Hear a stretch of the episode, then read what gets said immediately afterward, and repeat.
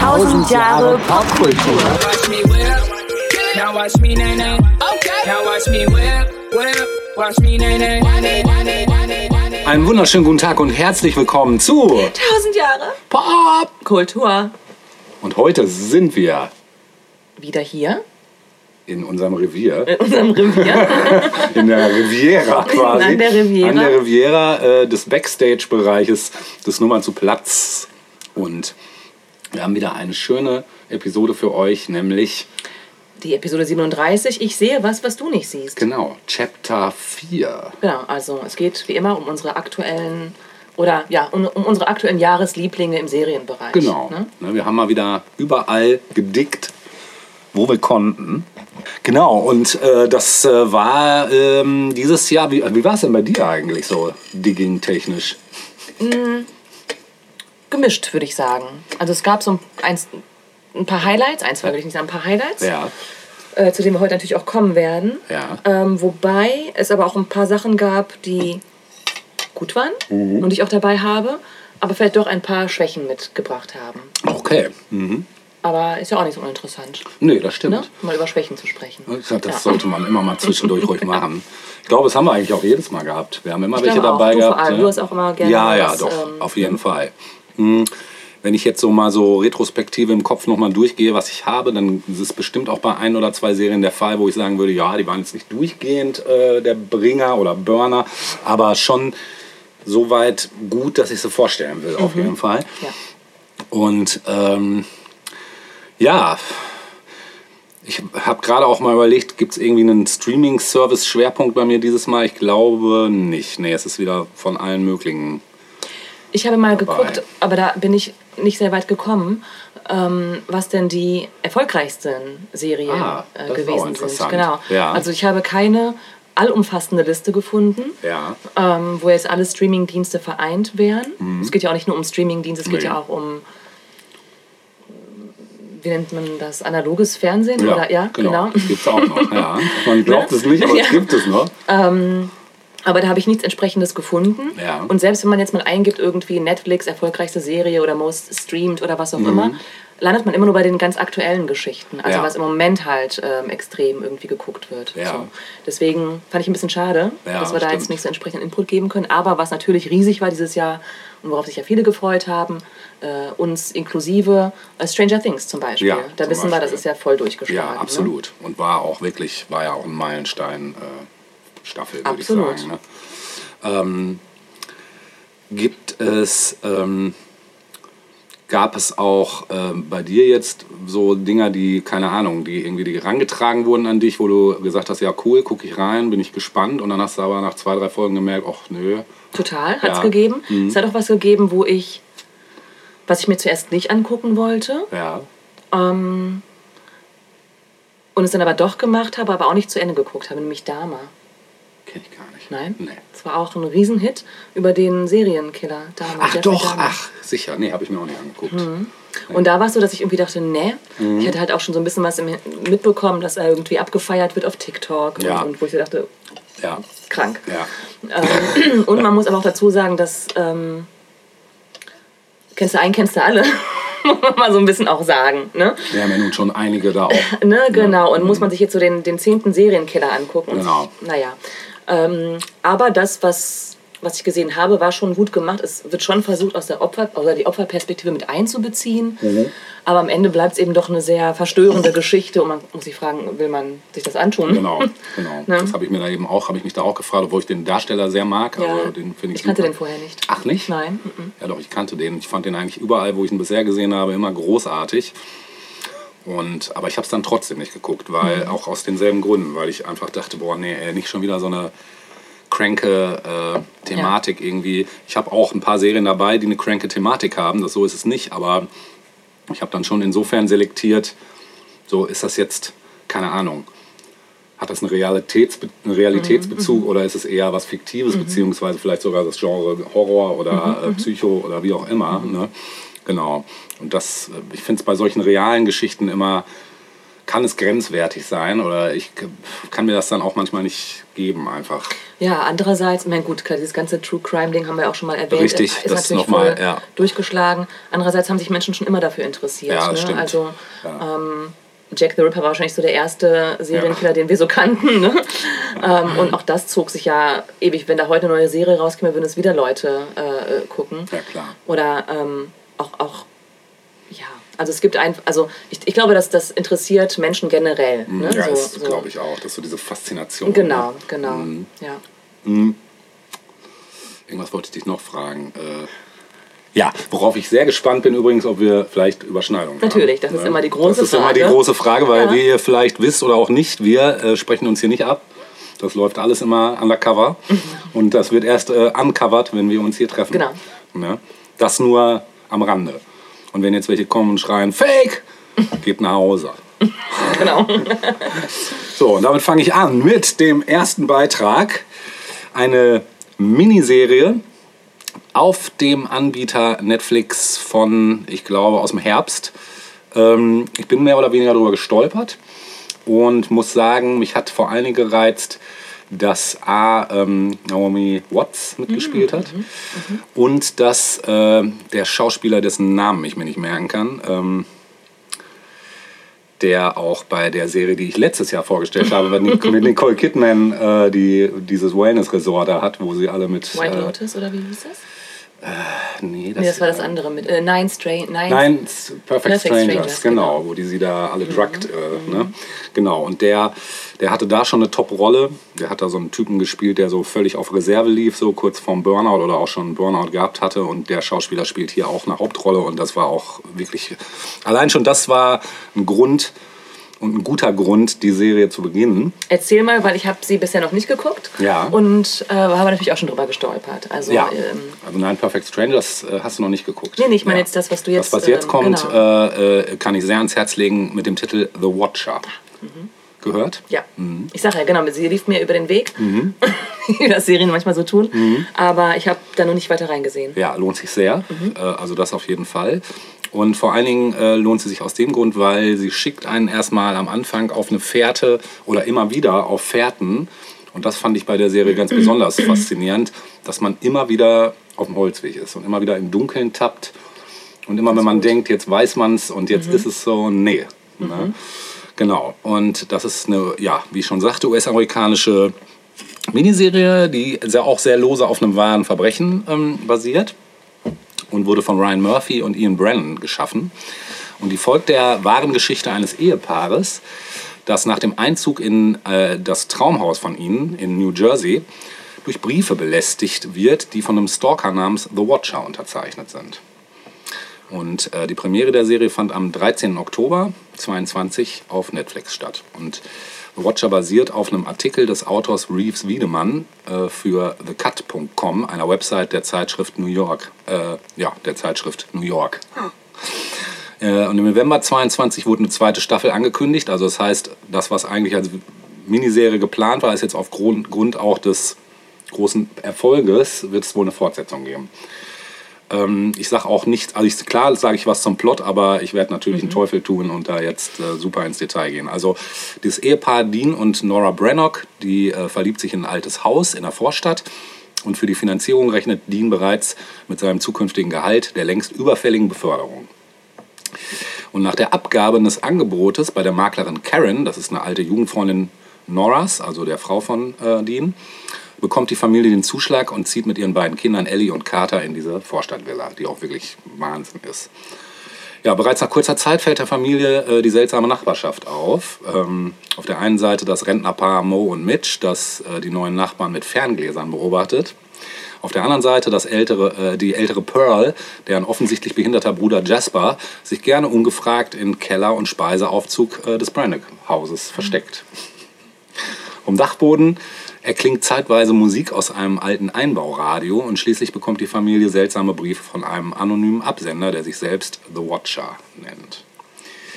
Ja, dieser behauptet, das Haus zu beobachten und suggeriert, die Kinder entführen zu wollen. Nachdem Carter sein Frettchen tot auf dem Flur findet, gehen Dean und Nora zur Polizei und lassen sich eine Alarmanlage montieren. Jetzt erst. Hat ein paar Tage gedauert. Oder eine Woche. Nora zieht dann mit den Kindern übergangsweise in ein Motel. Oh, Dean beginnt äh, nicht nur gegenüber den Nachbarn, sondern auch gegenüber Dakota, dem Monteur der Alarmanlage und Kameras, misstrauisch zu werden.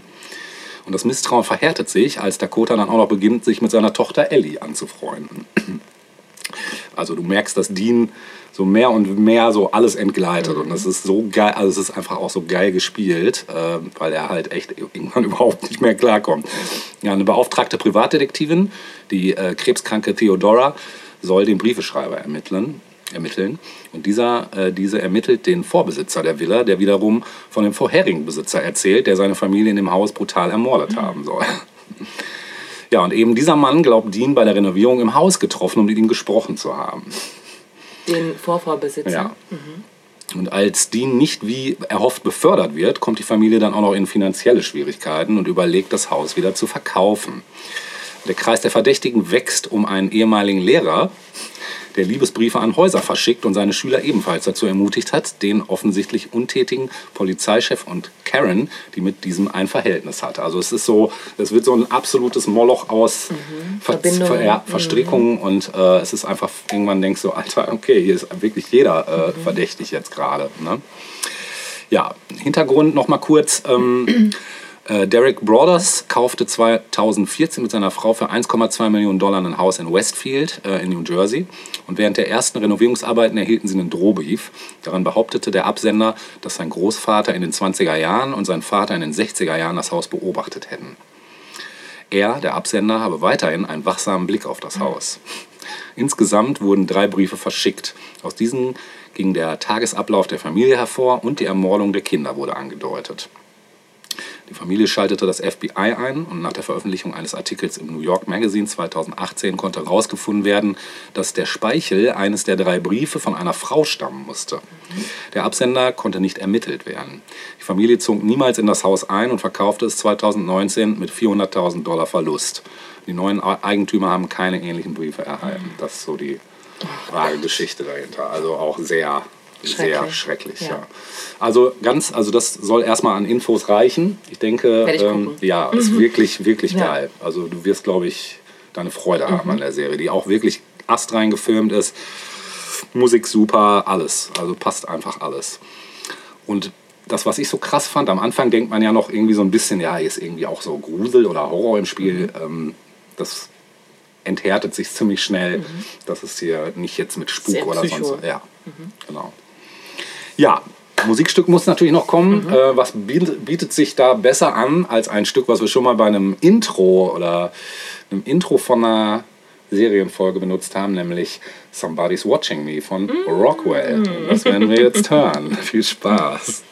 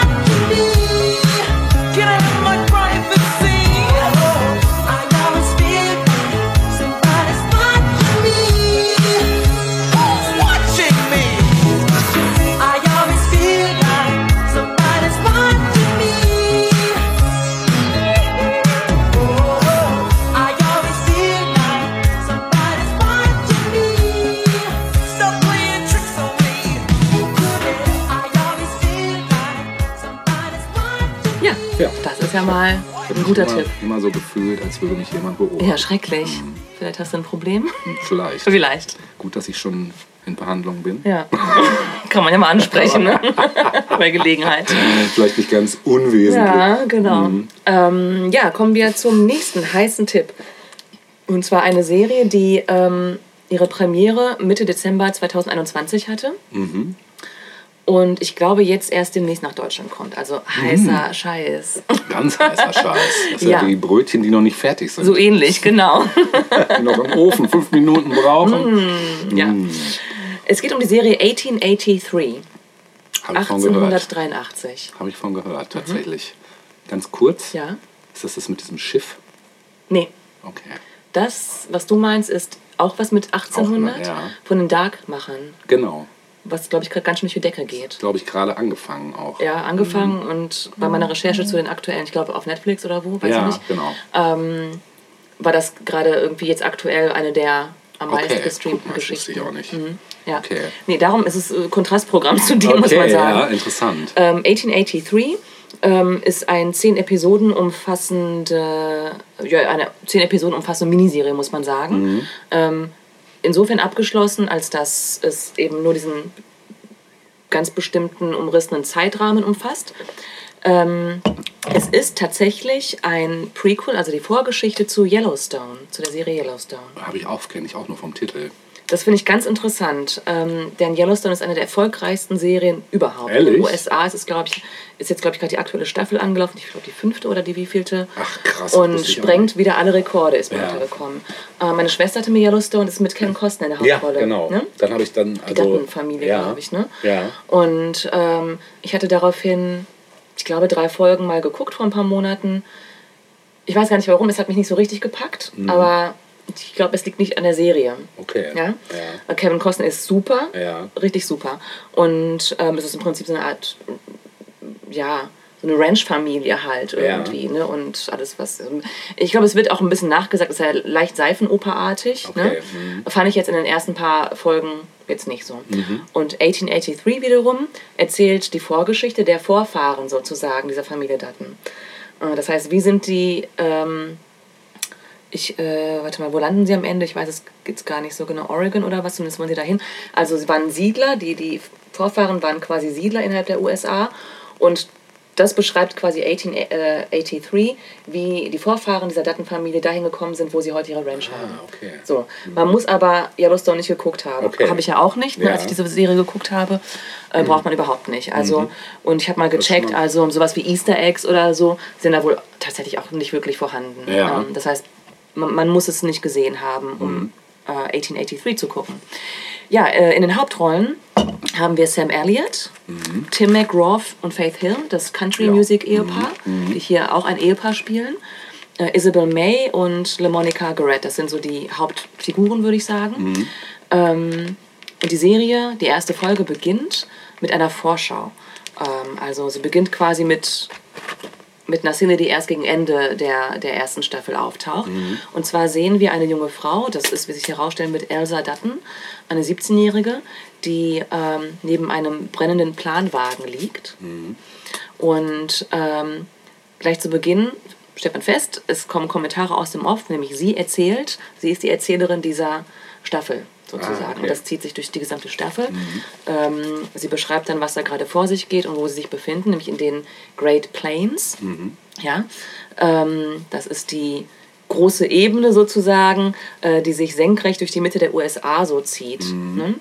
Und ähm, diese Great Plains waren zu, vor allem zu der damaligen Zeit ein, äh, wie sagt man, ein, ja, ein Gebiet, das, ja, so ein bisschen menschenfeindliches Gebiet, ne? also kaum Ansiedlung ähm, oder kaum Städte, äh, verschiedene so. Native American Stämme, Okay. ne, sowas halt schon, aber nicht wirklich von Weißen irgendwie bewohnt zu der Zeit. Ne? Und diente eher so als, für Weiße eher als so Durchgangs. Ähm, Strecke, um nach Transit. Kalifornien, ja genau, um zum Beispiel nach Kalifornien auch zu gelangen oder so, ne? Oder in andere Ecken Zone. des Landes, genau, ja, genau.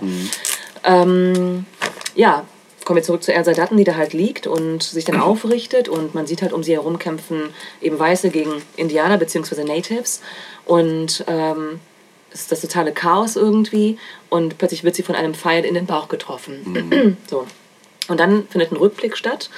Äh, einige Monate zuvor ähm, sehen wir den früheren Captain der Nordstaatenarmee, Shay Brennan, ähm, wie er seine gerade eben an Pocken verstorbene Frau und Tochter in ihrem Haus verbrennt.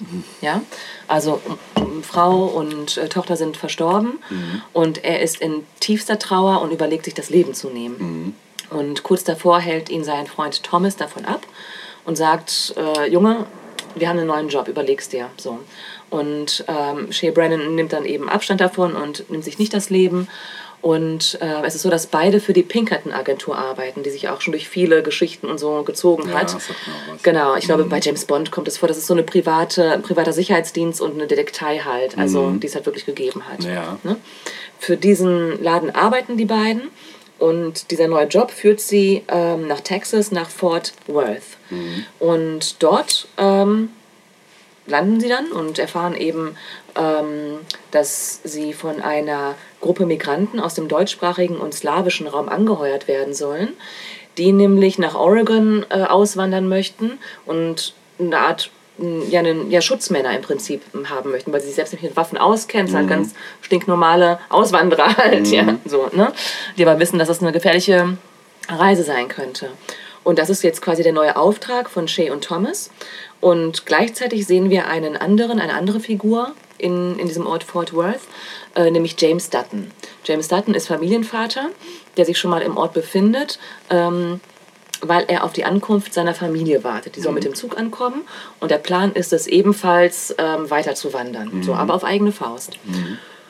Ähm, gut, James Familie reist mit dem Zug an und insgesamt diese gesamte, also sowohl diese, diese Gruppe, die von den Sicherheitsleuten begleitet werden soll, als auch die Familie Dutton, wollen allesamt Richtung Oregon, ähm, um sich dort eben anzusiedeln.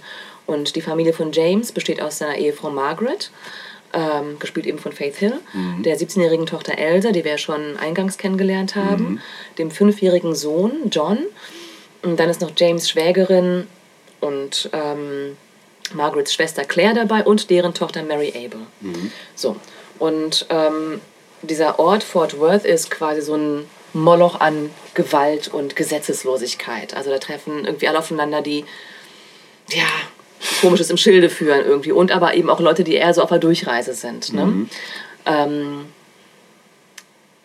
das ist so krass, dass, also sie übernachten dort erstmal, die Familie Dutton übernachtet erstmal in einem Hotel dort, um am nächsten Morgen aufzubrechen oder dann in den nächsten Tagen aufzubrechen. Und ähm, in der ersten Nacht wird Tochter Elsa beide von einem Fremden vergewaltigt. So. Und das führt eben dazu, dass die Familie entscheidet, ähm, dass sie sich auch begleiten lassen. Also James hat ähm, die beiden Sicherheitsleute Shay und Thomas schon kennengelernt in irgendeiner Bar und Shay hat ihm schon geraten, mach diesen Weg nicht alleine, sondern lass dich begleiten. Ne? Und sie entscheiden sich eben auch da, äh, dafür, weil sie eben sehen, wie gefährlich das Ganze werden kann. Okay, das heißt, die Familie Dutton schließt sich dem Trek gehen Westen an und los geht's. So, äh, mit Planwagen, wie wir es halt auch kennen aus anderen äh, Geschichten. Ne? Aber das, was wir aus anderen Serien so bisher kannten, ähm, hier der lange Trek nach Schnickschnack, Ja. keine Ahnung, ne? Ja. Äh, das ist halt nichts dagegen. Also Okay. das, das hier ist halt wirklich Hardcore. Ne? Ja. Das hier kommt, glaube ich, der Realität ziemlich nah. Okay. Also, ähm, Mir fällt da ein Spiel ein. aha. Red Dead Redemption fällt mir da ein. Das ist so auch, da bist du auch, musst du auch öfters so Tracks begleiten und ist auch sehr authentisch, glaube ich, ähm, was da so abging. Und, Ja. ja.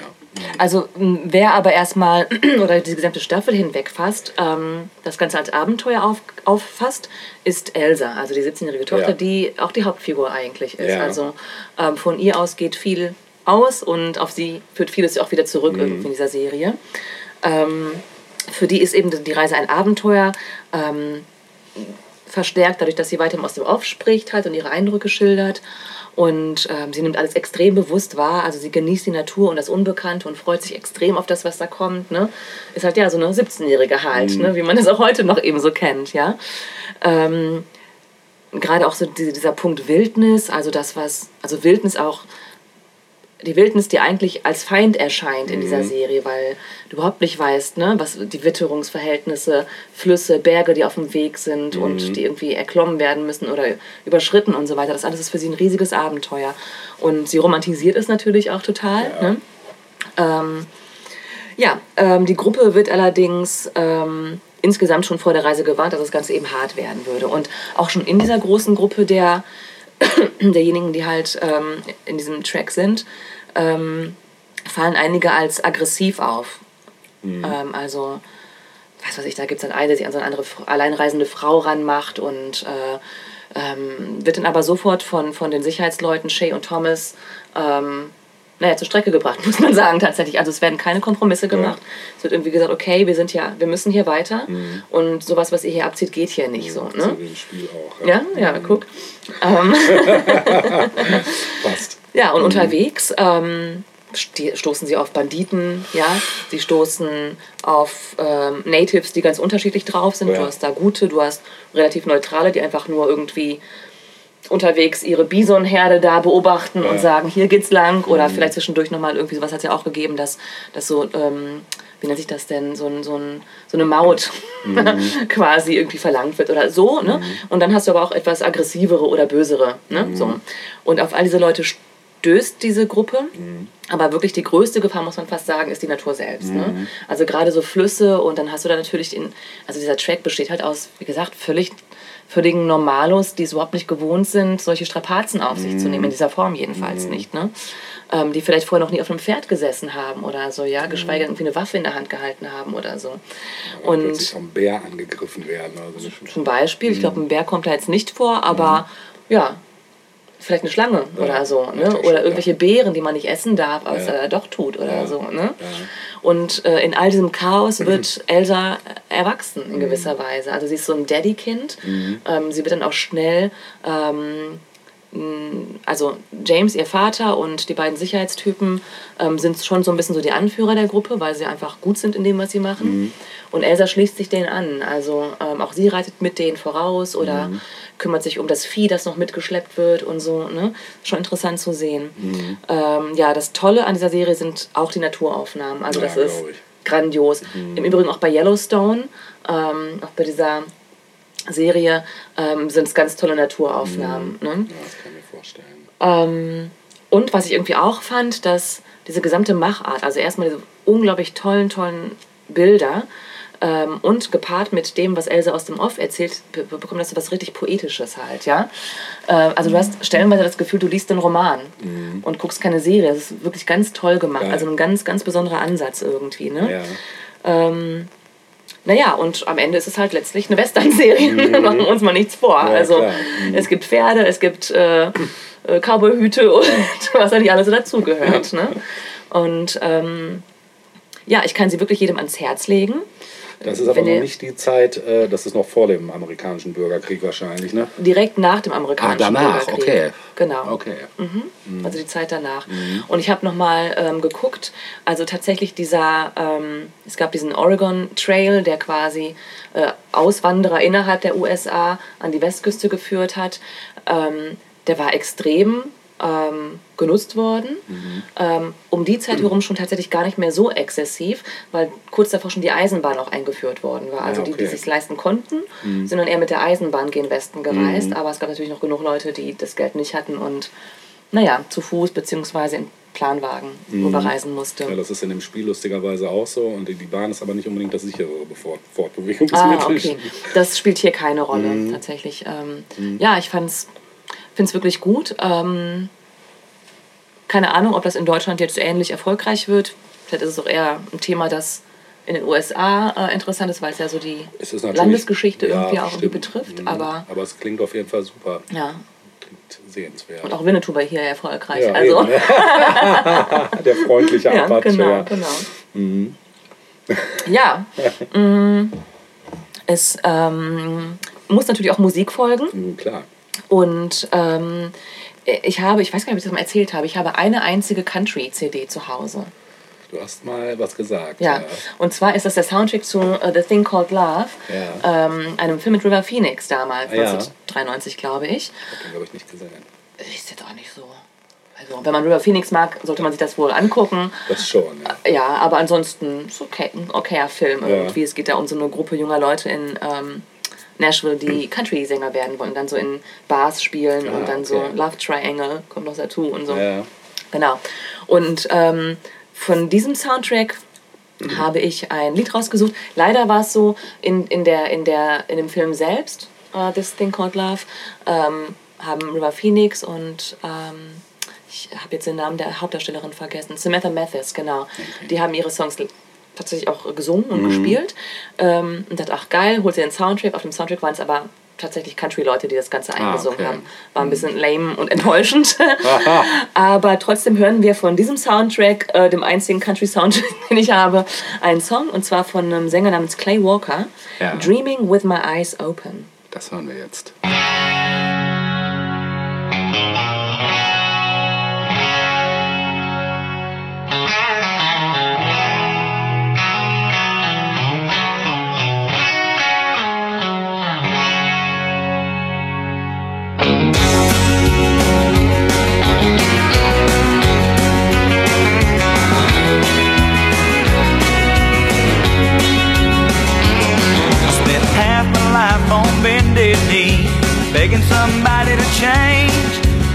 Other half praying to God that they never would. And all it got me was twice as lost when it all turned out the same. But all that begging finally did somebody good. I used to dream all night of the day that was gone. But come the morning light, forever from now on.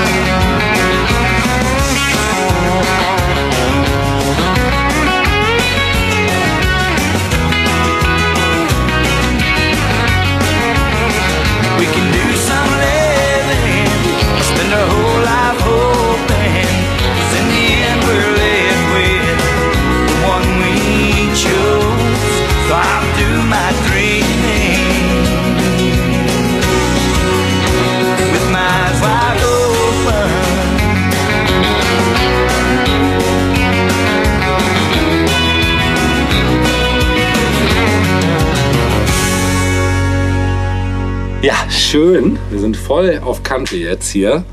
Ähm, ich muss leider sagen, wir wechseln das Genre und kommen zu etwas härterer Gangart. Guillermo del Toro, schon mal gehört. Ja. Als Seines äh, Zeichens. Filmregisseur, oder? Seines Zeichens Regisseur. Regisseur von so Meilensteinen wie Pan's Labyrinth. Hast du gesehen? Nein. Hast du nicht gesehen. Ist auch hart, aber geil.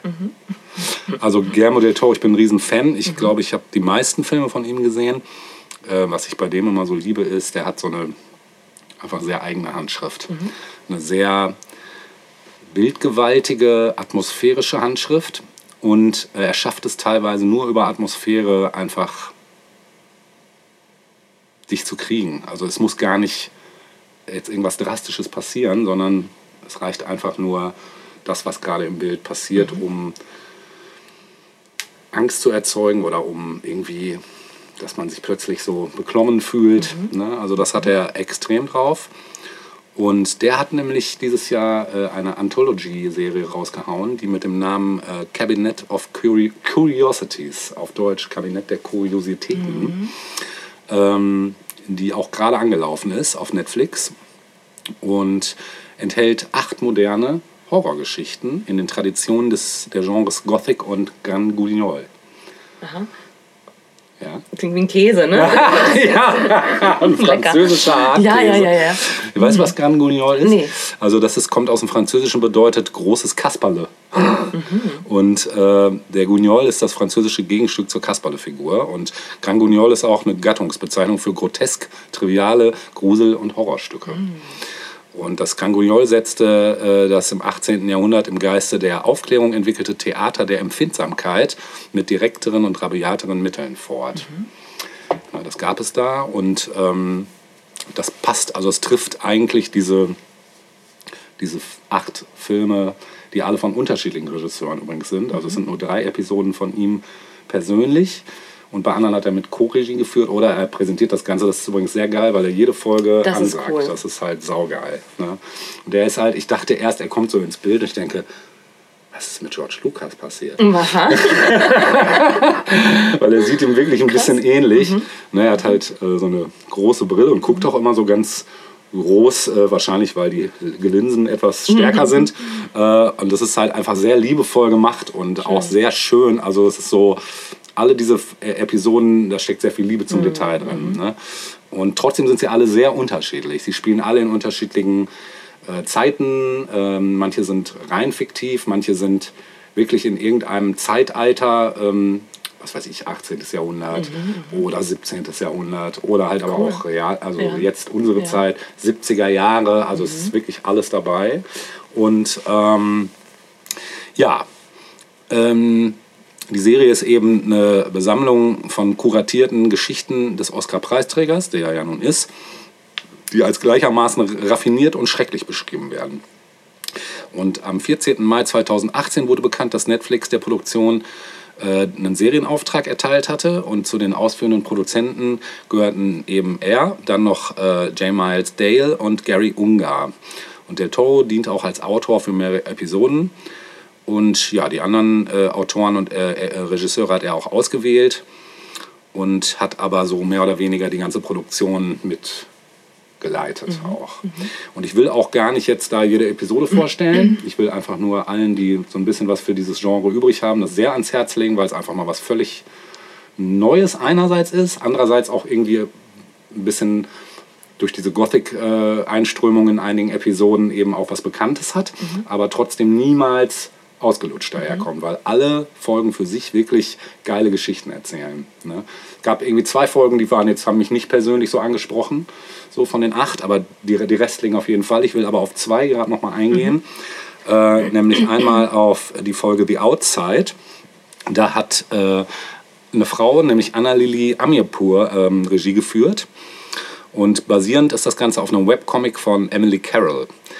Ähm, es geht um Stacy. Stacy ist eine ja, scheinbar unattraktive und unbeholfene Frau und sehnt sich danach, so schön zu sein wie die Frauen an ihrem Arbeitsplatz. Und äh, nachdem sie zur Weihnachtsfeier ihrer Kollegin eingeladen wurde, bekommt Stacy eine sehr beliebte Lotion namens Halo Glow. Und äh, äh, hat als Gegengeschenk, äh, ein Wichtelgeschenk, eine, eine ausgestopfte Ente äh, mitgebracht, die sie selbst präpariert hat. Also sie ist äh, Präparatorin. Das ist halt auch schon sehr, äh, sehr geil. Also ich finde so von der ersten Sekunde an war die Folge hat mich gleich so eingesaugt, weil diese Darstellerin ist erstmal so der Wahnsinn. Äh, ich komme gerade nicht auf ihren Namen. Hatte, habe ich mir aufgeschrieben. Haley Sepp Boston heißt die äh, Hauptdarstellerin, genau. Und die haben die fertig gemacht. Also vor allen Dingen, man weiß es ja am Anfang noch nicht, dass man denkt halt, sie sieht wirklich so aus. Aber man merkt halt zum Ende, nee, sie sieht eigentlich ganz anders aus. Aber gut, da kommen wir gleich zu. Ähm, ja, wie gesagt, das wichtige Geschenk von ihr kommt nicht so gut an bei der Gastgeberin, die auch alle sehr schnöselig und etepetete sind, also richtig unsympathische, äh, dumme Gänse, muss man wirklich sagen. Sie kommt einem noch am sympathischsten vor. Aber du merkst halt, wie sie so verzweifelt eigentlich ist. So, sie wird sich das nicht eingestehen die ganze Zeit, aber sie ist eigentlich so voll am Limit, so die ganze Zeit. Ja, und äh, sie probiert dann diese Lotion aus und stellt dann aber leider fest, dass sie davon Ausschlag bekommt. Ähm, ja, zu Hause versucht ihr Mann ihr dann zu versichern, dass sie so perfekt ist, wie sie ist. Und vergeblich allerdings, weil ähm, ja, sie versucht ihre Einsamkeit zum Ausdruck zu bringen, ähm, die sie durch diese Ausgrenzung halt empfindet. Und er versteht das natürlich nicht, weil er ist ja nicht dabei, ähm, mhm. versucht ihr halt immer vom Gegenteil zu überzeugen. Er ist auch eigentlich voll der Liebe, wirklich. Also er ist halt kein Arschloch, er ist wirklich eigentlich ein total lieber Typ so. Naja, nachdem sie dann auf sehr mysteriöse Weise vom Schöpfer der Lotion über ihren Fernseher kontaktiert wurde, willigt sie ein, mehr Glow zu kaufen. Äh, aber ihr Ausschlag bleibt halt bestehen. Was sie aber nicht davon abhält, äh, die Lotion trotzdem weiter anzuwenden. Sie sieht also irgendwann richtig krass aus. Es waren auch wirklich teilweise Szenen, wo ich nicht mehr hingucken konnte, weil es einfach nur noch. Und sie kratzt halt die ganze Zeit und es wird blutig. Und, aber sie macht halt trotzdem weiter. So, ne? Weil dieser Typ ihr verspricht, äh, du musst da durch, ja. äh, du wirst äh, die Veränderung bemerken. So. Ja, die Lotion tritt dann irgendwann aus diesen Flaschen aus und formt äh, sowas, ein humanoides Wesen, was ihr plötzlich eines Nachts gegenübersteht, was schon total gruselig ist. Du weißt dich halt immer nie, ist das jetzt passiert oder bildet sie sich das ein? Und ähm, ja, Stacy umarmt diesen Humanoiden dann bevor sie sich, äh, er sich dann in ihrer Badewanne auflöst. Also er steigt in diese Wanne und wird, diese Wanne ist plötzlich voller Lotion und sie steigt halt einfach mal da rein. So. Und denkst schon, nein, bitte. Naja, und als ihr Mann versucht, sie dann von der Besessenheit abzubringen, also er versucht halt wirklich alles, ja, muss sie ihn dann leider ermorden. Und als sie äh, äh aus diesem Bad äh, plötzlich schön herauskommt, also als wäre nichts gewesen und sie sieht plötzlich mhm. krass unglaublich aus. Ja, prä präpariert sie dann ihren Mann und äh, kommt zur Arbeit, um ihre Kollegen zu betäuben, äh, die sie einladen, sich ihnen anzuschließen. Also sie, also sie werden plötzlich so voll von ihr so, oh, wow, was ist passiert? Und sie hat sie plötzlich, genau, sie hat die plötzlich alle um den Finger gewickelt mhm. und die, äh, die Else, die da am Anfang diejenige war, hinter der alle hergerannt sind, mhm. ist sie plötzlich selbst mhm. und alle rennen ihr hinterher und das Ganze hat ein total surreales Ende, worauf ich nicht weiter eingehen möchte, mhm. weil man muss es einfach gesehen haben. Genau, so das ist also diese Krass, Episode, ja. die einfach wirklich genial ist. Und die zweite, die mich umgehauen hat, war die Episode 7, The Viewing. Regie geführt hat Panos Kosmatos, äh, der relativ bekannt ist. Ich kenne von dem leider nichts. Ich habe den Namen schon ein paar Mal gehört. Ich habe aber noch keinen Film von ihm gesehen. Er muss, also werde ich jetzt auf jeden Fall tun, mhm. weil diese Folge ist auch mit Worten kaum zu beschreiben. Äh, es geht um den wohlhabenden Einsiedler Lionel Lasseter. Der lädt ähm, ein paar Leute zu sich nach Hause ein, nämlich den großartigen Musiker Randall Roth, die äh, außerirdische Lebensforscherin Charlotte Xie, den Bestsellerautor Gail Landon und den angeblichen Hellseher Tag Reinhardt zu einer äh, besonderen Besichtigung ein, zu sich nach Hause, um den allen zu helfen, ihr Bewusstsein zu erweitern. So, dann kommen die da erstmal hin in dieses Haus. Dieses Haus ist äh, im Brutalismus-Architektur. Äh, mhm. äh, es ist, also die Bilder gehen mir bis jetzt nicht aus dem Kopf. Die kommen da in so einen Raum, der ist halt komplett rund. In der Mitte ist ein rundes Sofa auch. Und dann setzen die sich da rein und es ist halt schon so einfach dieses Setting ist von vornherein total surreal. Es spielt unter anderem zum Beispiel mit äh, Eric Andre, ich weiß nicht, ob du den kennst, das ist Nein. eigentlich ein Moderator bei, bei Adult Swim, der macht so Comedy-Zeug. Super geil. Also ich wusste nicht, dass er auch Schauspieler ist, also er spielt halt auch richtig geil. Und richtig geil, die Hauptrolle dieser, äh, dieser Einsiedler da, Leine Lasseter, wird gespielt von Peter, we äh, Peter Weller. Sagt ihr das was? Ich glaube nicht. Das ist der, der auch Robocop zum Beispiel gespielt hat. Nee. Äh, der hatte noch zwei, mhm. also ist ein super geiler Schauspieler. Mhm. Ne? Man denkt jetzt so, ach ja, recht trivial, aber der ist wirklich mhm. ein richtig geiler Schauspieler. Naja, die kommen dann halt da alle hin, sitzen dann da und der Typ ist erstmal noch nicht da. Du hast aber im Vorspann gesehen, äh, dass irgendwie äh, Heroin auf eine Spritze aufgezogen wird, die dann in einem Arm versenkt wird und siehst dann, dass das der Arm von dem Typen, mhm. von äh, einer sehr krassen äh, Krankenschwesterin, die eigentlich nicht aussieht wie eine Krankenschwesterin, sondern eher wie so ein Su Supermodel. Äh, Krankenschwester? Ja, mhm. die hatten doch schon Krankenschwester, ja, okay. Soweit sind wir schon. Fantastisch. Ja, es ist ein bisschen viel in den letzten Jahren gewesen. Es war ein bisschen hart, ja. Ich bin auch immer noch nicht drüber weg. Ah, ist, ja. Also diese, ähm, ja, diese Frau Mhm. ist Dr. Sarah, das ist seine Leibärztin, die man dann mitkriegt, gleichzeitig aber auch seine Geliebte. Also die haben halt da eine etwas Und Dealer, offenbar. Wahrscheinlich Ja. auch, genau. Ja. Ähm, flanki also flankiert von äh, dieser Ärztin ähm, ermutigt er dann diese ganzen Gäste, mehrere, mehrere Medikamente erstmal zu nehmen, um sie alle auf die gleiche Wellenlänge zu bringen. Äh, er bringt sie dann in einen geheimen Raum, äh, der einen. Achso, nee, davor sollte man noch sagen, es werden auch jegliche Drogen konsumiert, die nur irgendwie gehen. Es geht noch harmlos los mit einem Whisky, dann kommt irgendwie ein Joint. Das geht ja alles noch und dann geht es aber auch gleich weiter mit, keine Ahnung, Pille hier, Kokain da. Also es wird einmal das ganze Sortiment äh, und selbst die Leute, die am Anfang noch zurückhaltend sind, merkst du so, tauen so immer mehr auf und nehmen dann halt auch alles. Selbst diese außerirdischen Forschungen, die ist noch so mit die zugeknöpfteste von allen, äh, wird dann halt auch plötzlich locker und alle sitzen in dieser Runde und sind halt irgendwie voll drauf. Und die Mucke dazu, also es ist, also es ist so geil gefilmt, es ist so diese ganze, es hat mich so erinnert, so ein bisschen an Tarantino vom Aha, Style. Also es war so durchaus da so ein bisschen Tarantino, ein bisschen Lynch ist drin. Es ist sehr viel Sternchenfilter, so typisch 70s. So Mucki, Mucke ist auch so Synthi-Musik irgendwie, also es ist sehr, sehr deep alles. Das ist ein Sternchenfilter. Dann, wenn das Licht so Sternchen wirft, Ah, okay. wie das in den ja, 70ern ja, gerne gemacht wurde, so auch so bei so Erotikfilmen und so. ne? Also alles so Mark Hamilton-mäßig. Ja. Genau, der bringt sie dann in so einen geheimen Raum und in diesem Raum, da steht ein Meteor. So einfach mal so aufgebahrt. Und den, der Meteor reagiert auf die kollektive Anwesenheit und die fallen alle in Trance.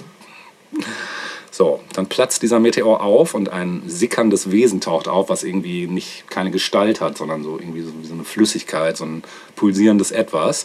Die Kraft, die von diesem äh, Wesen ausgeht, hat dann leider ein paar negative Reaktionen auf ein paar Gäste, nämlich das Gesicht von Terra fängt einfach mal an zu schmilzen und ähm, ja, auch Sarahs Körper auch übrigens.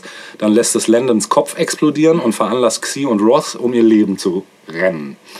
Genau, ja, das Wesen schmilzt dann zusammen und ähm, besitzt dann Lasseters Körper, also es geht in den Körper über von diesem Gastgeber und die werden eins und verfolgt äh, dann eben da diese beiden Fliehenden durch das Gelände und durch das Haus. Nebenbei wird noch die Wache äh, getötet.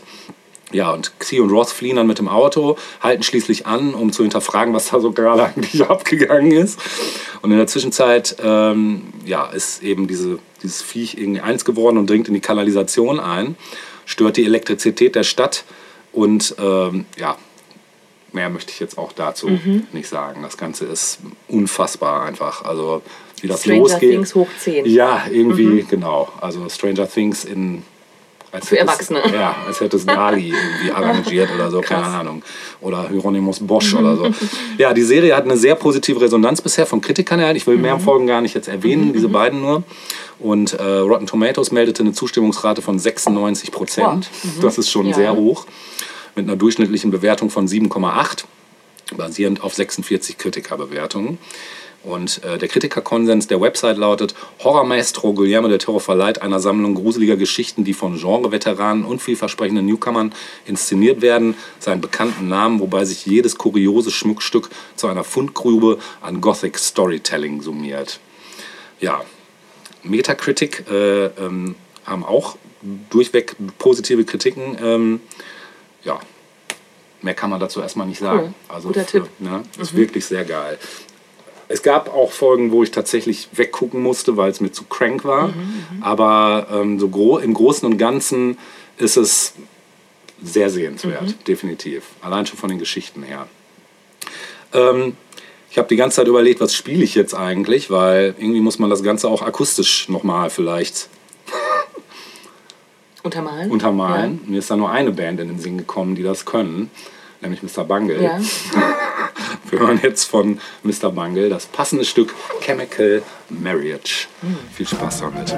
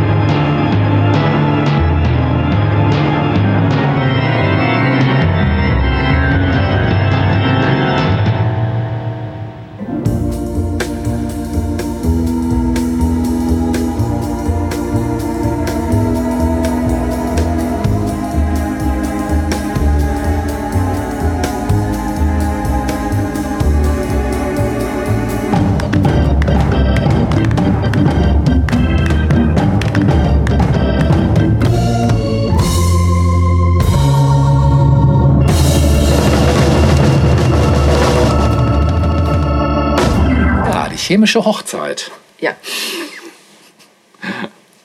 Ob sich My Chemical Romance danach benannt haben? Vielleicht. Vielleicht. Vielleicht. Ja. Ich glaube, ich habe mal gehört, dass Chemical Marriage auch irgendwas, das kommt irgendwo her. Ah, ist ein feststehender Begriff Ja, ist ein feststehender Okay. Begriff und ich komme aber gerade nicht drauf, was es war. Gut, wir kommen von einem Horror zum nächsten Horror. Ah, oh, okay. Ja, nicht so wie du jetzt hoffst. Wie hoffe ich denn? nicht das klassische Horrorgenre, das nee, das ich ist nicht du. Ich dabei. bin durchaus da facettenreich aufgestellt. Sehr gut. Sehr gut.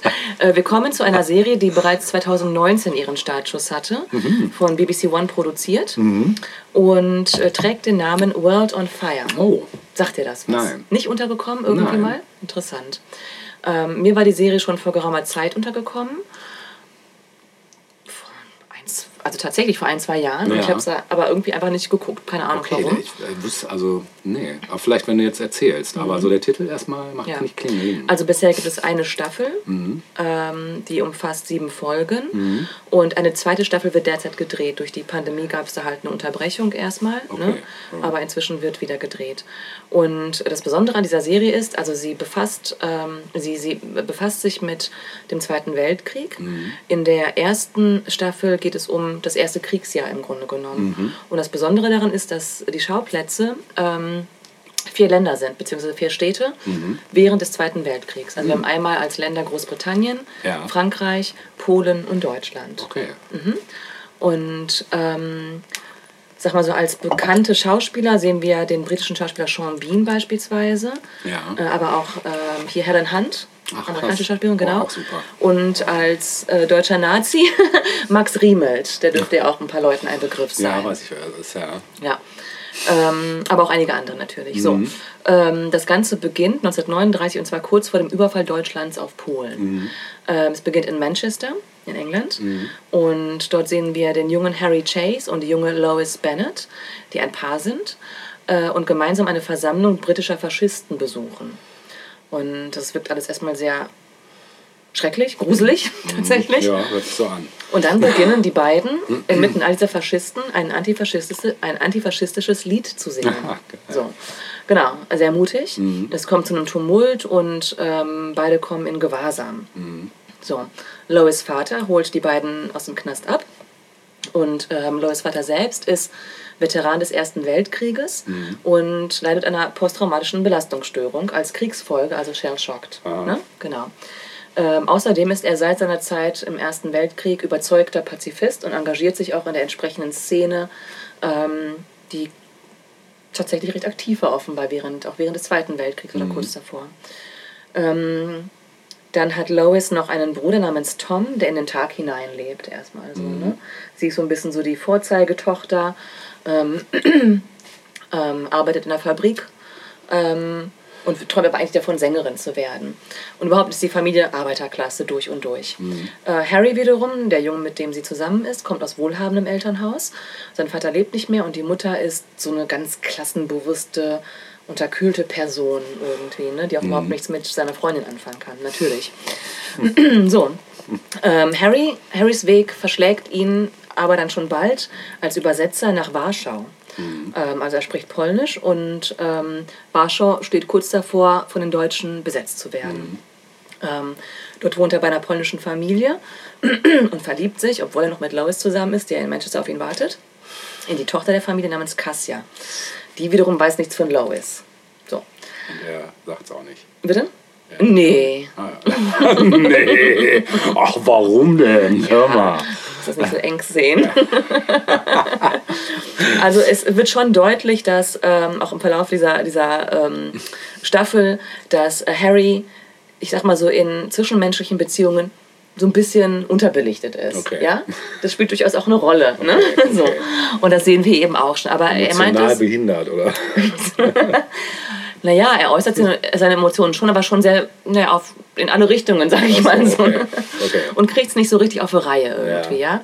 Ähm, okay, Äh, aber das ist immer sehr ehrlich. Also es ist, jetzt nicht, es ist jetzt nicht so, dass er Lois nicht mehr mag, also er mag einfach beide Frauen. Okay, ja gut. So. Ja auch Soll, irgendwie soll, soll vorkommen. soll vorkommen, genau. So, ähm, genau. Das heißt, äh, er befindet sich jetzt in Polen, während Lois ähm, zusammen mit einer Freundin äh, in verschiedenen Bars als Sängerin auftritt.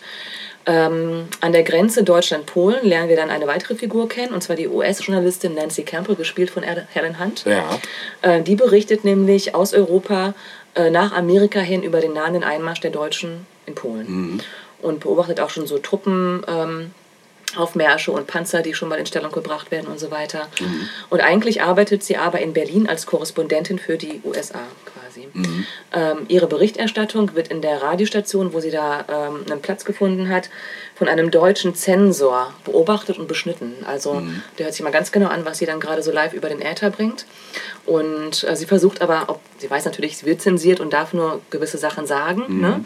Also nichts Negatives über Deutschland natürlich, Mhm. schafft es aber immer wieder durch entweder bestimmte ähm, Formulierungen, ähm, das irgendwie doch unterzubringen, ihre Meinung und, und ähm, auch die Warnung vor Deutschland sozusagen Ja. rüberzubringen. Oder aber so im letzten Satz, bevor ihre Sendung endet, sagt sie dann auch gerade was und äh, das ist dann halt raus und danach kann ja auch keiner mehr was. Ne? Ja. Also sie wird im Prinzip geduldet, ne? aber eben auch zensiert. Ähm, diese Journalistin, ähm, Nancy hat einen Neffen, der lebt in Paris, also das ist dann der nächste Schauplatz. Ähm, der Neffe arbeitet dort äh, als Arzt, sein Name ist Webster. Und ähm, was wir da dann so äh, auch mitkriegen, ist dann, dass ähm, er erstmal ja, ein ganz normaler, ganz normaler Arzt ist in seinem normalen Arbeitsalltag in der Klinik und dort dann aber äh, verstärkt mitbekommt, dass ähm, sich Juden fürchten vor dem, was da kommen könnte nach Frankreich. Also er hat zum Beispiel eine Kollegin, die sich nicht outet, sage ich mal, als Jüdin. Äh, oder auch Patienten, die versuchen, irgendwie Unterschlupf zu finden. Ähm, und Webster merkt, okay, die Situation in Europa spitzt sich zu. Er selbst lebt aber noch ein relativ ähm, leichtes Leben, sage ich mal, sofern ihm das möglich ist, denn er ist homosexuell und kann das so natürlich überhaupt nicht äh, offen sagen, ähm, ist dann aber abends in entsprechenden Bars und ähm, Genau. Ähm, und in einer dieser Bars ähm, verliebt er sich in den französisch-afrikanischen Jazzmusiker Albert oder Albert. Und das ist natürlich für beide äh, brandgefährlich, ne, diese Beziehung. Äh, für Albert aber dann nochmal doppelt gefährlich, weil er eben black ist und äh, nicht nur gay, sozusagen. Also beides kommt auf einmal und beides gefällt den Nazis nicht so. Ne? Okay. Äh, aber auch anderen natürlich in der Gesellschaft nicht. Ne? Da braucht es dann keinen Nazi. Ähm, ja, und dann ähm, haben wir noch weitere Figuren, und zwar Nancy's Nachbarn. Sie lebt eben in Berlin in einem modernen Wohnblock. Und ähm, dort hat sie Nachbarn, ähm, und zwar das Ehepaar Rosler, das dort mit seiner jüngeren oder jüngsten Tochter lebt.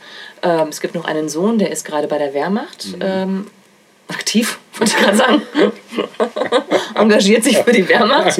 ja, äh, aber so ein ganz junger Typ halt, 18, 19 irgendwie. Ne?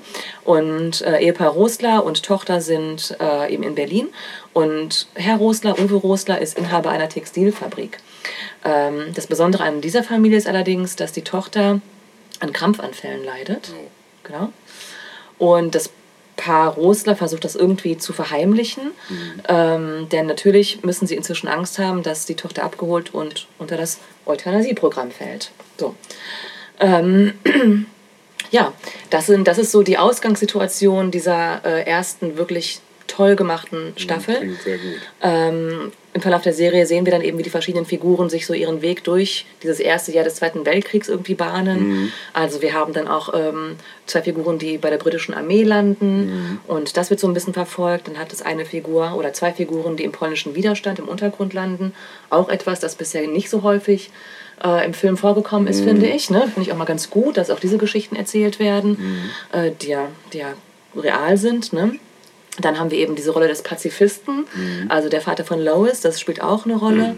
Und dann auch immer wieder das Thema Flucht aus verschiedenen Perspektiven dargestellt. Also zum einen Flucht durch Polens Wälder vor den Nazis, äh, dann aber auch mh, jemand, der geflüchtet ist und in Manchester ankommt. Und wie das äh, dort dann, ähm, ja, wie das dort dann so abgeht. Ähm, ja, die erste Staffel endet im Sommer 1940. Und ähm, auch Dunkirk spielt eine Rolle, was wir hier auch schon mal äh, durch den Film Dunkirk durchgenommen haben. Ne? Ähm, also es werden so verschiedene Stationen des Zweiten Weltkriegs, des ersten Jahres irgendwie auch so immer wieder auch ähm, thematisiert, insbesondere durch die Journalistin Nancy, die immer wieder so diesen großen das sind ja alles persönliche Schicksale, die hier dargestellt werden. Und Nancy, die Journalistin, ähm, ist ähm, abseits von ihrem persönlichen Schicksal auch immer noch mal dabei, um so die großen Stationen dieses ersten Kriegsjahres nochmal als Journalistin irgendwie darzustellen. Ähm, ja, es, ist, es hat auch was von einem klassischen Episodenfilm. Also all diese Figuren sind durchaus miteinander so ein bisschen verbunden, ne, was man im Verlauf der Staffel dann eben merkt. Also nicht nur, dass Nancy in Berlin sitzt und ihr Neffe in Paris. Ähm, dieser Neffe in Paris hat wiederum dann irgendwann im Verlauf der Serie Verbindungen zu anderen Figuren der Serie und so, weil die sich alle irgendwie innerhalb Europas über den Weg laufen. Ja. Irgendwann. Und das ist wirklich, wirklich gut gemacht, finde ja, ich. hört sich gut an, ja. Ähm, ja, auch die Figuren, finde ich, sind durchaus vielschichtig. Also gerade diese Figur des Harry, der ist halt nicht so der typische Held, ne? obwohl er eigentlich, ähm, wenn man sich so anguckt, was er alles so macht in dieser Serie, eigentlich so der klassische Held wäre, aber seine privaten Beziehungen ähm, sind halt schwierig. Ne? Und, ähm, aber das sind Menschen ja auch, also sind eben vielschichtig Ja. und haben verschiedene Stärken und Schwächen vielleicht auch. Ne? Ja. Und gleiches gilt für Lois, seine erste Flamme, die auch manchmal nicht so ganz nachvollziehbar handelt, aber das macht sie eben so menschlich. Und das trifft eigentlich fast auf alle anderen Figuren genauso zu, finde ich. Ähm, fand ich, also ich habe das wirklich genossen, muss ich sagen. Es ist Ja. eine gut, wirklich gut gemachte Serie. Äh, wie gesagt, die zweite Staffel wird wohl gerade gedreht. Ich nehme an, ja, dass dann eben das zweite Kriegsjahr behandelt wird, ne, mit den verschiedenen Figuren. Ähm, ja, kann ich wirklich nur ans Herz legen, Hört sich tatsächlich. sehr gut an, ja. Mhm. World on Fire. Cool. Werde ich Ja. auf jeden Fall considern. Ja. Also nicht considern, werde ich schauen. Beste schauen, ne? ich schauen. Genau. Ja. Ähm, da wir ja schon in unserer 40er-Jahre-Episode und auch Krieg und Frieden ja auch schon praktisch alle bekannten ähm, äh, Widerstandssongs und Friedenssongs durchgemacht haben Stimmt allerdings. der damaligen Zeit, habe ich mal nach etwas geguckt, was nicht so alt ist, inzwischen aber auch schon fast 30 Jahre auf dem Buckel hat. Ja, das ist ja noch nicht so alt. Wer auch immer sehr resistance-freudig war, war die Band Chumbawamba, die es ja leider nicht Oh, mehr ja. gibt. Ne? Geil. Und die haben einen Klassiker rausgehauen, featuring Credit to the Nation damals auf ihrem Geil. Album 94. Äh, enough is enough. Ja, super geil. Was hören wir jetzt? Aktueller denn je. Dann bin ich mal Enough kurz wieder zurück in den 90ern. Ja. Viel Spaß!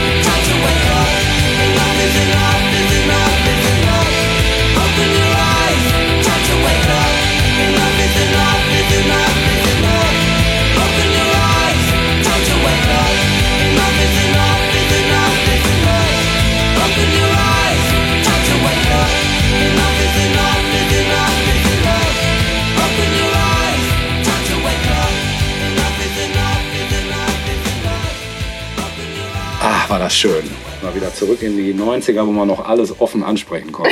Zum Ne? Beispiel, dass äh, der Faschisten. Fascist Man ein Gunshot verdient. Genau. Ne? Das würde heute, wie wir gerade schon im Off gesagt haben, erstmal gruppendynamisch ausdiskutiert. Wir möchten da jetzt aber auch nicht weiter reingehen. Ich ähm, habe in meiner letzten Vorstellung für den ersten Teil dieser Episode 37 dafür mal etwas Zerstreuung am Start. Also wir wechseln wieder das Genre Ja. und kommen mal zu einem Fabrikanten, der schon oft erwähnt wurde, aber eigentlich noch nie so richtig im Detail. Ich dachte mir, ich habe die richtige Serie dafür, um das mal zu tun. Ich rede von Marvel und ich rede von der Serie Moon Knight. Moonlight oder Night? Night, Mhm. der gar nichts. Mondritter. Genau, Ah, okay, nicht die Mondnacht. genau. Ach Gott. Der Ja. Mondritter. Und ähm, ja, das ist eine US-amerikanische Science-Fiction-Action-Serie innerhalb der Phase 4 der, des Marvel Cinematic Universe, also des MCU. Und äh, die Erstveröffentlichung war im März dieses Jahres. Und auf der D23 Expo im August 2090 ta- hatten die äh, Marvel Studios schon angekündigt, äh, eine Serie über die Figur Mark Spector alias Moon Knight für den Streamingdienst Disney Plus äh, vorzubereiten und ähm, die dann eben Teil von der Phase 4 des Marvel Cine Cinematic Universe sein wird. Und von der Tonalität her sollte sich Moon Knight wie eine action- und abenteuerreiche Indiana Jones Geschichte anfühlen, was die Comics auch durchaus schon haben, wenn man die Comics kennt. Und ja, Anfang November 2019 wurde Jeremy Slater, einer der Drehbuchautoren von Fantastic Four und Death Note, sowie der Entwickler von The Umbrella Academy, äh, als Showrunner und Drehbuchautor der Serie verpflichtet. Ja, und dann konnte man natürlich noch niemand Geringeren als Hauptdarsteller Oscar Isaac für Oh, die Rolle des ja. Moon Knight äh, verpflichten. Ja, damit war für mich eigentlich schon, also bei mir war eh klar, Moon Knight gucke ich, weil die Comics habe ich geliebt. Und ich fand, das war immer so Marvels Antwort auf Batman, so ein bisschen, so von der Grundgeschichte her. Das war so ein bisschen so immer so ein Außenseiter-Typ. Und der hatte so psychische Probleme. Und diese psychischen Probleme, die grätschen ihm irgendwann so da rein, dass er ja, eine multiple Persönlichkeit entwickelt. Und ähm, ja, das ist so die, die Rahmenhandlung. Ebenso konnte man Ethan Hawke als Bösewicht äh, Uh, als dazu gewinnen. Bösewicht, das ist ja cool. Super geil, auch wirklich richtig geil. Ähm, und damit war eigentlich schon klar, dass man das gucken muss, dass ich das gucken muss auf jeden Fall. Ähm, ja, im März, am 30. März 22 ist das Ganze losgegangen. Äh, hat eine Staffel. Es, man wird, es wird gemunkelt, dass es keine Fortsetzung von der Serie gibt, sondern dass er jetzt in diversen Marvel-Filmen eben integriert wird. Mm. Ja, und worum geht's? Äh, es geht um, man muss jetzt dazu sagen, Comic-Konnoisseure werden jetzt doof gucken, weil die Geschichte, die in der Serie beginnt, ist nicht die so, wie sie im Comic beginnt, sondern sie wird ein bisschen rückwärts erzählt im, in der Serie, was aber ganz geil war. Nämlich äh, der Charakter Stephen Grant ist ein, eine Abspaltung sozusagen schon der Persönlichkeit von ähm, äh, Mark Spector, der eigentlich halt Mark Spector alias Moon Knight, sagt man immer. Aber ähm, die Comics starten mit Mark Spector und die Serie startet eben mit, dem, mit der zweiten Persönlichkeit Stephen Grant. So, das vorweg. Das war auch das, was mich am Anfang etwas irritiert hat, weil ich kannte die Comics, dachte, hups, äh, das ist jetzt ein bisschen komisch. Hm. Denn die beiden Persönlichkeiten sind sehr unterschiedlich, natürlich. Stephen Grant leidet an Schlafstörungen und kann Träume und äh, Realität nicht mehr unterscheiden, wacht immer wieder an unbekannten Orten auf und äh, äh, jobbt tagsüber im Ägyptischen Museum in London, wo er trotz seines äh, weitreichenden Fachwissens nur einfache Tätigkeiten übernimmt und während seiner Arbeit immer wieder von seiner Vorgesetzten Donna drangsaliert wird. Ja, und als sich Steven dann zu einem Date mit seiner Kollegin Dylan verabredet, wacht er plötzlich in, der ba in den bayerischen Alpen auf, wo er von Unbekannten verfolgt wird und in einem kleinen Dorf schließlich auf den Sektenführer Arthur Harrow, Harrow gespielt von Ethan Hawke, trifft. Dieser nutzt äh, Kräfte der ägyptischen Göttin Amit, um seine Gefolgsleute basierend auf deren vergangenen sowie zukünftigen Taten in gute und schlechte Menschen einzuteilen und bei Bedarf umzubringen. Ja, Arthur erkennt Stephen wieder und fordert von ihm einen gestohlenen Skarabäus zurück. Und aus Angst möchte Stephen diesem Wunsch nachkommen, wird aber von einer mysteriösen Stimme, die auch seinen Körper kontrollieren kann, daran gehindert. Ja, fortan kommt es dann zum Kampf mit den Anhängern von Harrow, bei dem Stephen immer wieder ohnmächtig wird und beim Aufwachen wie auf wundersame Weise alle Angreifer besiegt hat. Ja, und als Stephen dann plötzlich in seiner Londoner Wohnung zu sich kommt, äh, hält er das Geschehene für einen Traum äh, war das Apartment doch die ganze Zeit verriegelt und er vorsichtshalber an seinem Bett gefesselt. Hm. Mhm. Trotzdem findet er in seiner Wohnung dann hinter einer Wand ein Handy mit zahlreichen Anrufen einer ihm unbekannten Laila, die ihn bei einem Telefonat mit Mark anspricht. Außerdem hat Stephen fortan immer wieder so Visionen des ägyptischen Mondgottes Khonshu, der ihn zunehmend verängstigen, also die ihn zunehmend verängstigen. Und am nächsten Tag wird Stephen auf seine Arbeit von Arthur Harrow aufgesucht wodurch er die Realität der Ereignisse in Deutschland erkennt. Ja, Harrow möchte auch über Stephen richten und stellt dann fest, dass dieser Chaos in sich trägt. Als Stephen nur wenig später dann von der ägyptischen Kreatur angegriffen wird, spricht ihn Mark Spector in Form seines eigenen Spiegelbildes an und überzeugt ihn, die Kontrolle über seinen Körper abzugeben. Und Stephen verwandelt sich daraufhin in den Krieger Moon Knight, der die Kreatur, diese ägyptische, besiegt. Ja, und nach den Geschehnissen des letzten Abends sind dann Teile des Museums verwüstet. Und der auf den Überwachungsvideos zu sehende Mark Spector wird fälschlicherweise für Steven gehalten, weil es ja dieselbe Person. Weshalb diese vom Museumsleiter Dornfeld entlassen wird. Und im Anschluss macht sich Steven auf die Suche nach einem Lagerraum, für den er einen Schlüssel in einem Versteck in seiner Wohnung gefunden hat. Ein Wachmann erkennt ihn wieder und gewährt ihm Eintritt, worauf er einen Raum mit Militärausrüstung, falschen Pässen und Bargeld vorfindet. Gleichzeitig erscheint auch Mark Spector als Spiegelbild wieder und fordert Steven erneut auf, endgültig die Kontrolle über seinen Körper abzugeben. Mach aber mal. Ja, bis die gesamte Situation unter Kontrolle gebracht werden konnte. Mark führt dann aus, dass er als Avatar des Mondgottes Khonshu die Wehrlosen der Gesellschaft beschützt, doch Steven möchte nicht in weitere Kriminalität verwickelt werden und flieht.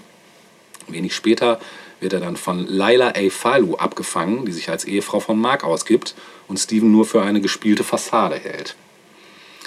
In einem Gespräch mit ihr wird dann Steven klar, dass Laila und Mark zusammen den Skarabäus gestohlen haben, um den es da geht, der sich als Kompass zur Grabstätte von Amit entpuppt. Ja, für Steven, äh, ehe Steven und Laila allerdings verdeutlichen kann, dass er nicht der ist, für den sie ihn hält, wird er von London, äh, wird er von Anhängern von Harrow unter einem Vorwand unwissentlich entführt. Und äh, der Sektenführer zeigt Stephen dahin, darauf hin, ein durch ihn geschaffenes Wohnviertel in London, das durch fehlende Kriminalität zu einer anscheinend integren Gesellschaft wurde. Und Harrow offenbart zudem, dass er selbst mal ein Avatar von Khonshu war und in dessen Namen als Moonlight für Gerechtigkeit kämpfe, kämpfte, sich dann aber von dem Mondgott später abwendete, da er dessen Tatenlosigkeit bei Verbrechen nicht ertragen konnte.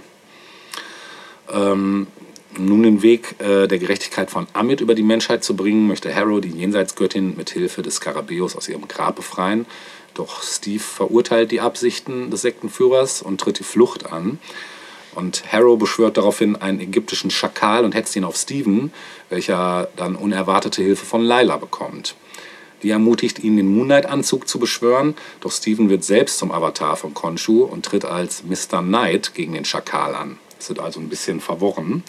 Ähm, Im Kampf unterlegen wird Steven dann schließlich von Mark überzeugt, die Kontrolle über seinen Körper abzugeben. Mark kann die Kreatur als Moonlight bezwingen und wird von Khonshu dann zur Rechenschaft gezogen, da Steven zuvor den Skarabäus verloren hat und Harrow eben diesen dann gefunden hat. Und der Mondgott droht dem Söldner bei weiteren Verfehlungen Laila als neuen Avatar zu wählen, weshalb Mark zur Vollendung seines Auftrags nach Ägypten reisen muss. So viel erstmal grob zur Story. Also ihr hört. Es passiert viel. Es passiert viel. Mhm. Ja, es ist also tatsächlich diese Indiana Jones ähm, mhm. Geschichte mhm. ist wirklich nicht weit Station hergeholt. Station. Genau. Und ähm, ich fand es geil, wie erstmal wie facettenreich Oscar Isaac das spielt, weil er spielt ja nun diverse Charaktere auf einmal. Ne, einmal diesen total schüchternen, zurückhaltenden äh, Steven und dann eben diesen ja, skrupellosen Mark so. Und ähm, das war schon mal sehr geil zu sehen. Also diese gespaltene Persönlichkeit, super geil rübergebracht. Mm, Ebenso Ethan Hawke als Bösewicht ist einfach sehr geil. Also es passt wie Arsch auf Eimer. Und es ist äh, eine Serie, die so ein bisschen raussticht aus diesem ganzen Universum, weil es eben nicht so ein, nicht so ein aalglatter Superheld ist. Und ähm, ja, die ganz viel ägyptische Mythologie da natürlich mit reinspielt. Und ich bin ja so ein Ägypten-Fan schon immer gewesen und das hat mich natürlich komplett abgeholt, hat mich bei den Comics schon abgeholt. Genau, und deshalb sei die nicht nur Marvel-Fans ans Herz gelegt, weil die eben halt, man muss halt auch keinen anderen kennen Ja, dafür. Ne, das ist halt wirklich erstmal eine abgeschlossene Geschichte. Und äh, ich bin jetzt sehr gespannt, wie das Ganze dann in weiteren Filmen äh, noch zum Tragen kommen wird. Das wird mit Sicherheit noch cool. Und möchte natürlich ein Musikstück spielen. Dafür musst du jetzt aber erstmal Darf ich wieder losziehen. losen? Mhm, sehr gerne. Dann zieh mal einen los. Boah, da waren jetzt fünf. Fünf. Mhm. Ich, war, ich musste das Thema Mond ja, äh, Mond ja aufarbeiten und da es so viele Songs gibt mit Mond, die aber auch thematisch irgendwie so halbwegs passen mussten, hatte ich ein paar gefunden. Die Ja. Und wir hören jetzt Nummer vier. Nummer vier. Oh. Aha. Damit hast du jetzt nicht gerechnet. Nee, da muss ich ja erstmal gerade gucken, was das Ja. ist. Äh, was hören wir? Ah, wir hören Moonlight Shadow von Mike Oldfield. Viel Spaß damit.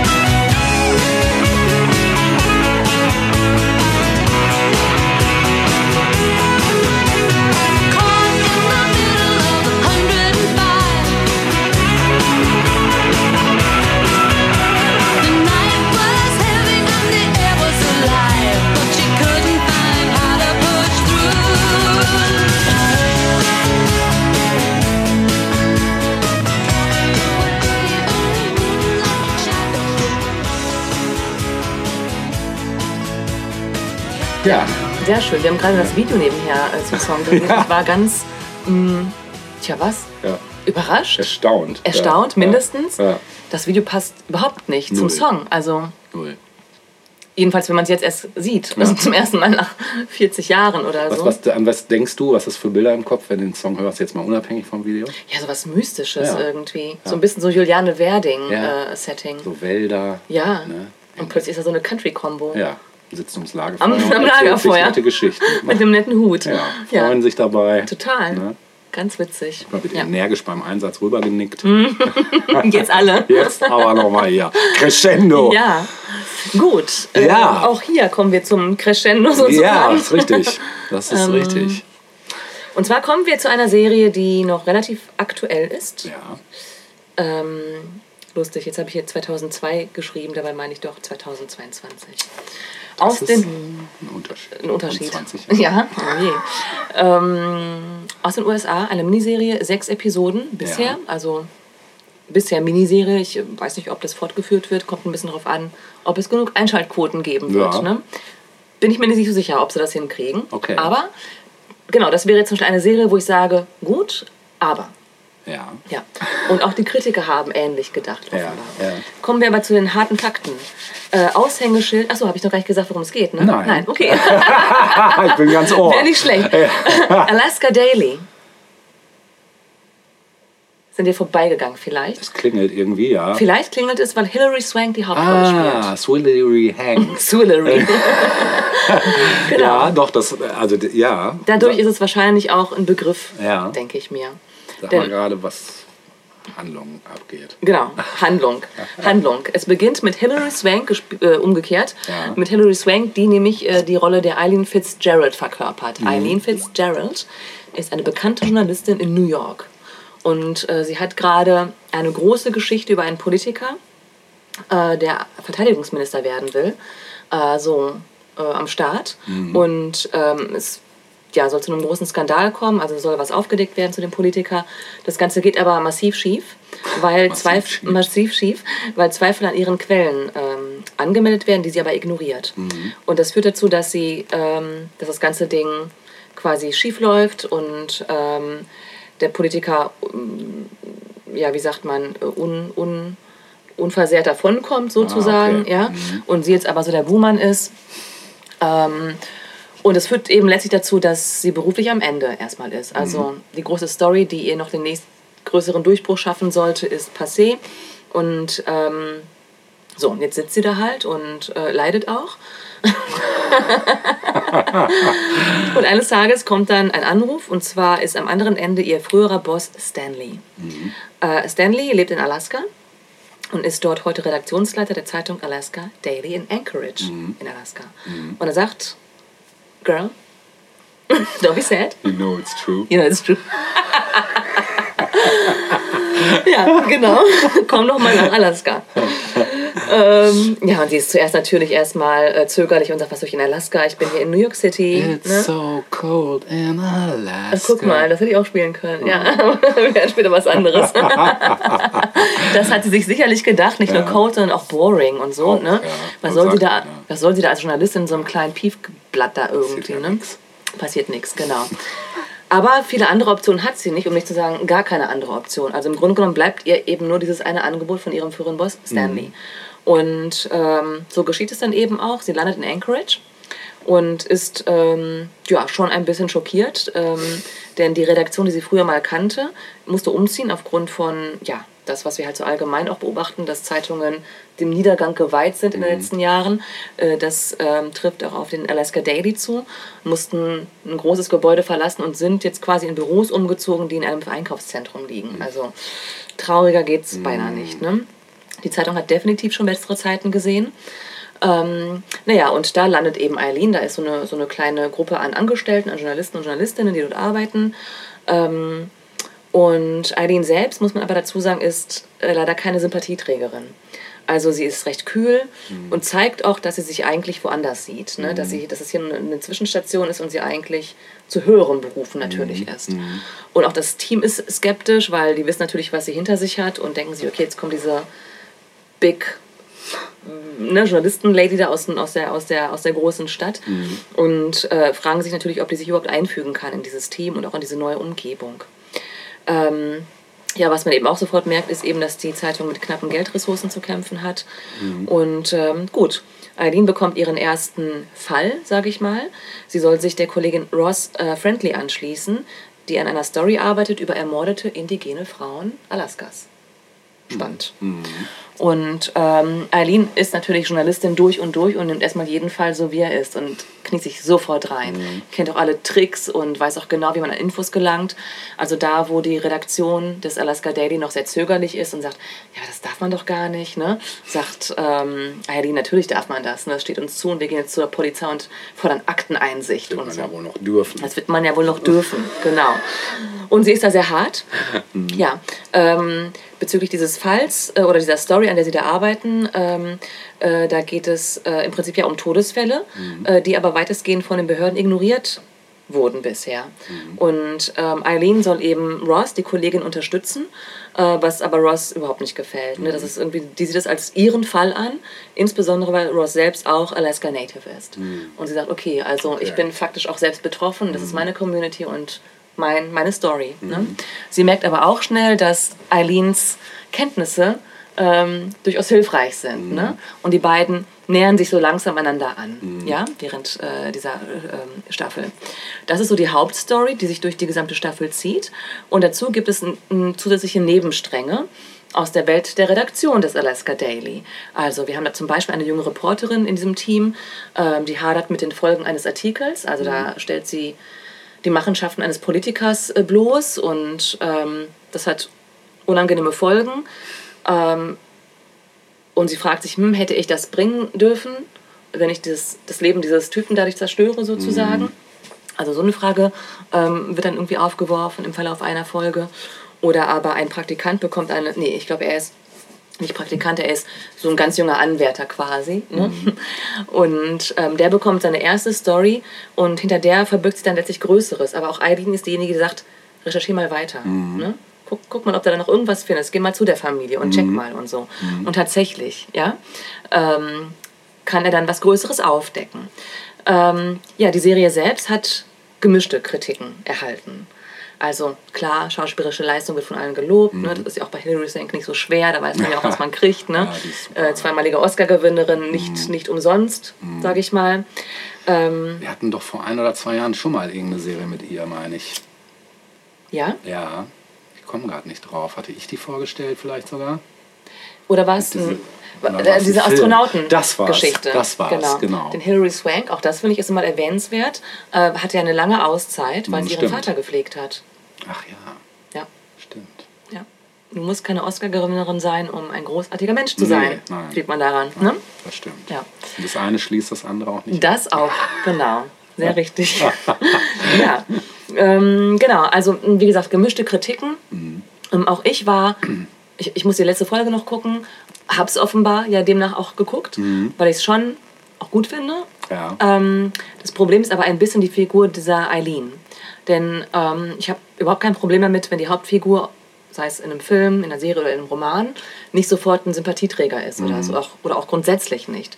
Aber es sollte schon irgendwas sein, was diese Person interessant macht oder was uns fasziniert an, an, an dieser Figur irgendwie. Und das, finde ich, ist bei Eileen nicht so sehr gegeben. Also sie Ah, ist okay. recht distanziert in ihrer Art, aber dann auch noch relativ humorlos. Ja, schlechte Mischung.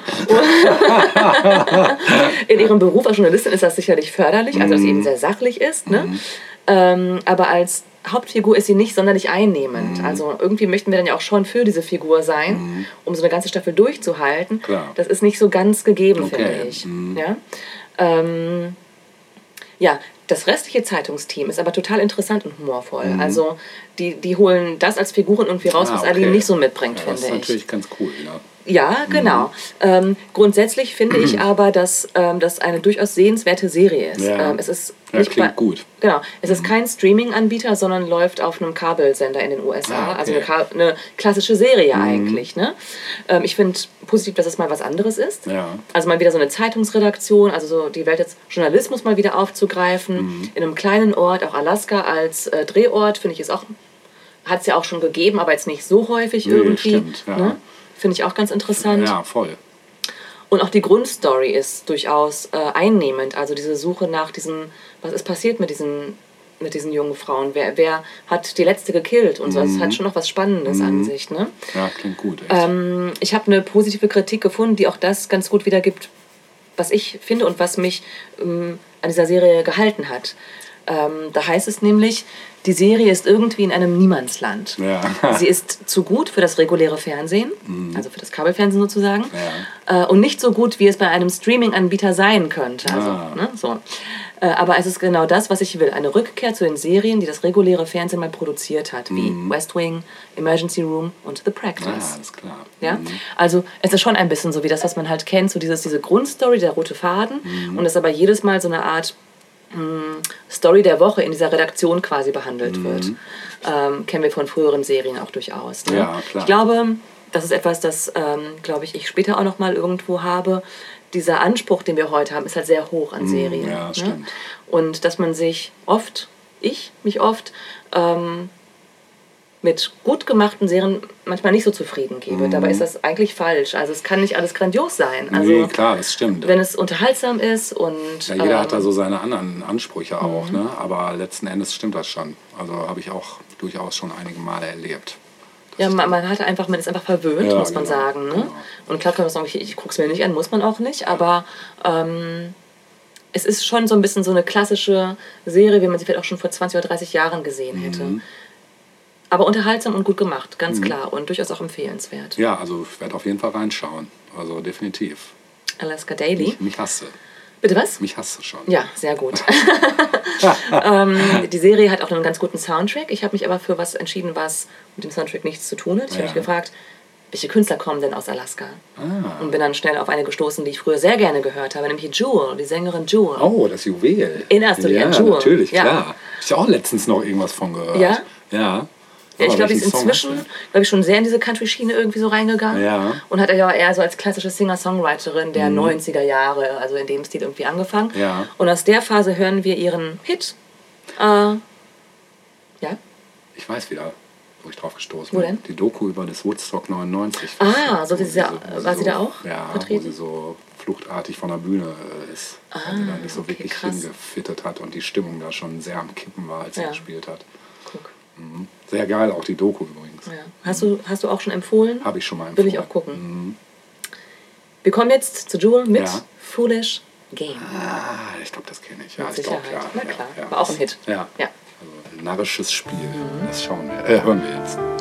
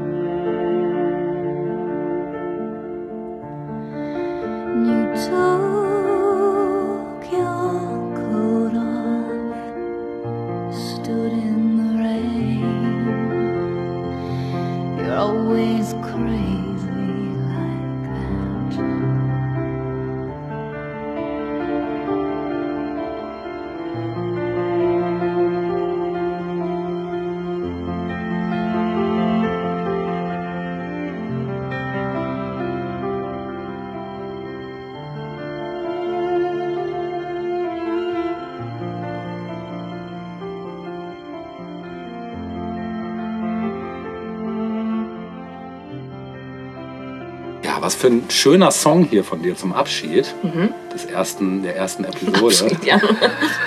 ja.